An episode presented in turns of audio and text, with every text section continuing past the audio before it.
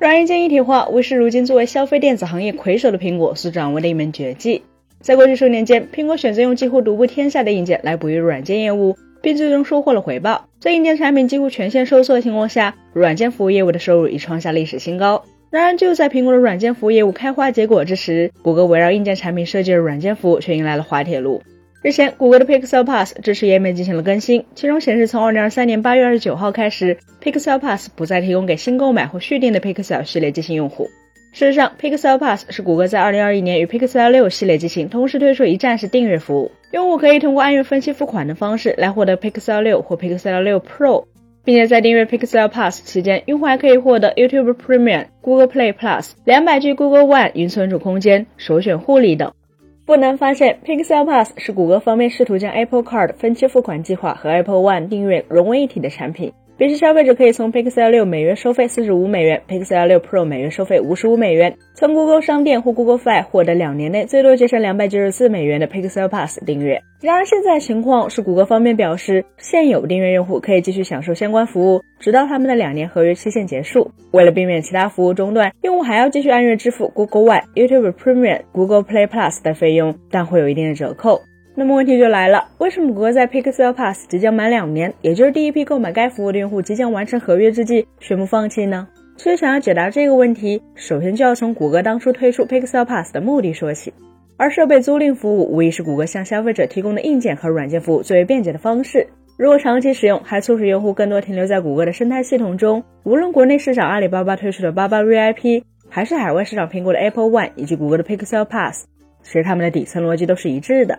即都是通过将自家体系内原本零散的服务整合起来，向用户提供一个用更低价格获得包括视频和音乐流媒体、云服务、应用订阅捆绑、移动网络覆盖在内的一揽子服务，用更低的价格一站式解决消费者在互联网上五花八门的需求。这也是许多用户选择八八 VIP、Apple One 乃至 Pixel Pass 的关键。然而遗憾的是，Pixel Pass 实在过于缝合，在一揽子的软件服务外，谷歌还加入了类似于 Apple Pay Later 先买后付，导致了 Pixel Pass 的价格过于昂贵。或者说，相比于 Apple One，Pixel Pass 显得缺乏灵活性。毕竟 iOS 用户购买 Apple One 的时候，并不需要捆绑再购买一台 iPhone。作为谷歌亲儿子的 Pixel 系列机型，最近几代产品可谓是一直都上不了什么台面。虽然从气屏显示到 NFC 支付，从碰撞检测到 AI 影像，Pixel 系列可以称得上是引领智能手机行业的潮流。但翻车几乎成为了 Pixel 系列的保留节目。以 Pixel Plus 当时的载体 Pixel 6系列为例，自发售之日开始，关于它恶性系统 bug 的反馈就层出不穷。而诸如基带问题导致无信号、葫芦屏、幽灵拨号、通话中断、耗力异常等问题，更是一个接着一个蹦出来。甚至谷歌方面都不得不承认，Pixel 6系列机型为用户带来了很糟糕的体验。到了后续的 Pixel 7系列上，绿屏、过热、功耗异常等问题依然还是排着队出现。同时，谷歌在 Pixel 系列的硬件设计上也有些过于保守，例如现款的 Tensor G2 依旧还是基于 ARM v8 指令集的老架构，这也使得其进一步在开发者群体中失宠。总的来说，就是 Google One、YouTube Premium。Google Play Plus 等等谷歌全家桶软件服务虽然不错，但为了使用它们需要额外购买一台 Pixel 系列机型，就显得没有那么必要了。毕竟开放的安卓生态可没有要求使用谷歌的软件服务就必须要通过 Pixel 系列机型来实现，其他安卓机型也一样可以。事实上，Pixel Plus 更符合苹果的调性，而购买 iPhone 附赠全套软件订阅服务几乎就是苹果的做法。当然，Pixel Plus 作为谷歌介入金融科技的抓手，即便消费者对 Pixel 系列机型的购买欲不高。而甚至对 Pixel Pass 兴趣缺缺，他们似乎也应该坚持下去。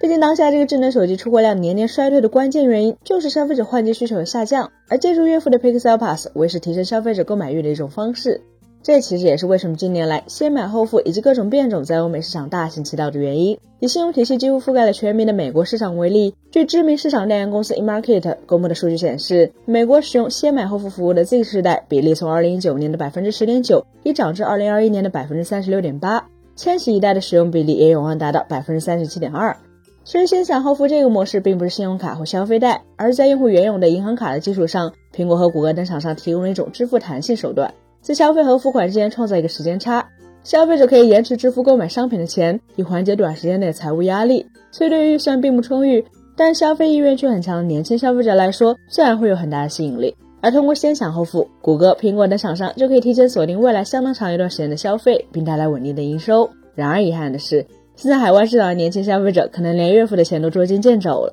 据欧美官方机构公布的数据显示，美国重要通胀预期指标接近九年的高点，欧洲已创下十三年新高，通胀高烧难退，直接导致了消费者价格指数一直徘徊在高位。因此，在市场环境不佳的情况下，Pixel Pass 这一类性价比极低的服务被消费者放弃，几乎是理所当然的事情了。所以，谷歌继续维持也就没什么必要了。本期节目就到这里了，更多精彩可以关注我们三一生活的官网或全民聊天账号查询更多信息。咱们下期再见，拜拜。